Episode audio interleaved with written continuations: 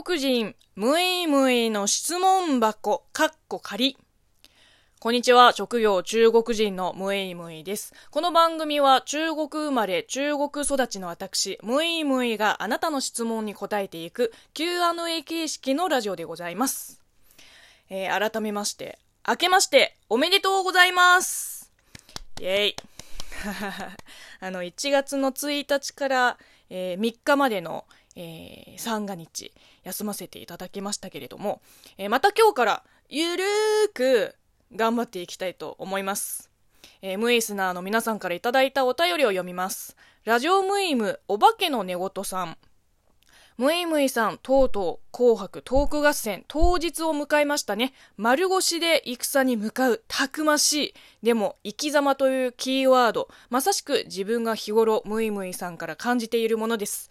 本日の紅白トーク合戦最大限応援しますと。ありがとうございます。えっ、ー、と、元気の玉も一気に3つもいただいちゃってますね。本当にありがとうございます。これね、もうまさに丸腰で戦場に向かう人間が一番必要とするものですね。元気のエネルギー。本当にありがとうございます。えー、こちらはですね、紅白トーク合戦の、えー、当日ですね、当日にいただいたお便りでございます。本当にありがとうございます。続いて、ラジオムイムみかんさん。いつも楽しく拝聴しています。ムイムイさんの配信、どれもとても心に響くものでなかなか選べないのですが、あえて一つ選んでみました。102回目の放送、初めて日本に降り立った気持ちです。ムイムイさんの日本に対するとても深い思い、すごく感じられて、私も胸が熱くなりました。私はまだまだ生半可な気持ちだなと感じて、また私にもまだまだ明るい未来があると思いました。これからのさらなる活躍楽しみにしていますと、えー、元気の玉とともにいただいております。いいですね。あのー、まあ、確かに自分の中で日本に来られた事実を、まあ、多少神聖化しちゃってる嫌いはあるけど、うん、なんだろうね、一個そういうのがあった方が、こう自分を奮い立たせるストーリーがあった方が、前向きになれますから。うん。なので、みかんさんも私も、このトークを聞いてるあなたにも、もう本当にまだまだ明るい未来が待ってます。この先が真っ暗に感じてたら、もうそれは多分、人生をサボってきたせいです。それはもう何も努力してなかったら未来は変わらんわ。努力しても必ず報われるほど、まあ世の中は甘くないけど、自分を変える努力をすれば、少なくとも周りの世界は絶対変わるから。もうこれは私の経験をもって証明済みです。えー、続いて、ラジオムイムはるはるさん。ムイムイさん、去年はお世話になりました。さて、去年を振り返ると、人生で初めてラジオパーソナリティにお便りをお送りしました。それがムイムイさんでした。過去には深夜にオールナイトニッポンを聞いたりしていましたが、お便りを送ったことはありませんでした。初めて送ったお便りをムイムイさんに読んでいただいた時は、非常に嬉しかったです。それからは、ラジオトークのいろんなトーカーさんにお便りを送りました。えー、いろいろなトーカーさんにお便りを採用していただだき、とても感謝しております。今年も何卒よろしくお願いいたします。もう本当にこれは嬉しいですね。むいむいきっかけで、まあ、ラジオトークを知り、ラジオトークアプリでこのラジオを聴いてくれたり、まあ、他の番組も楽しんでいらっしゃる。もう本当にこれは何よりも嬉しいです。これぞ、インフルエンサーですよね。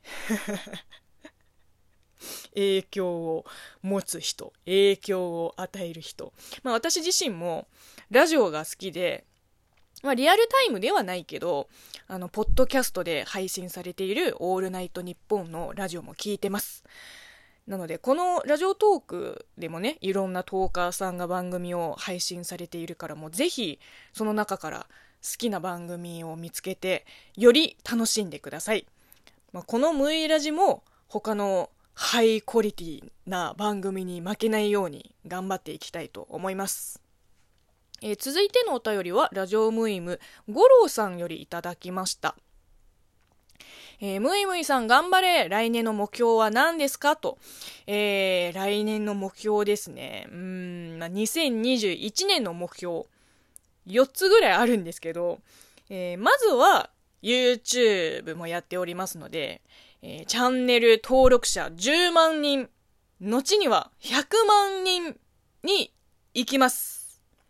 まあ、私自身は、どっちかというと、まあ、自分らしくマイペースに進んでいくタイプなんだけど、あの、YouTube の方は一人でやってないから、チームである以上、同じところを目指してないと、こう、お互いが引っ張り合いになっちゃうので、10万は必ず行きます。そのために、まあ、当初からずっとブレない方針が一つあるんですけど、あの、私たち作る側と見る側の、まあ、視聴者さん、両方が楽しめるような動画を作り続けることです。一部の視聴者さんは見たいけど、私は嫌がる企画はもちろんやりませんし、私たちがやりたいけど、視聴者受けは多分良くない企画も長続きしないので、まあそこのバランスを、うん、考えつつ、今年もエンタメ動画を軸に YouTube を頑張っていきます。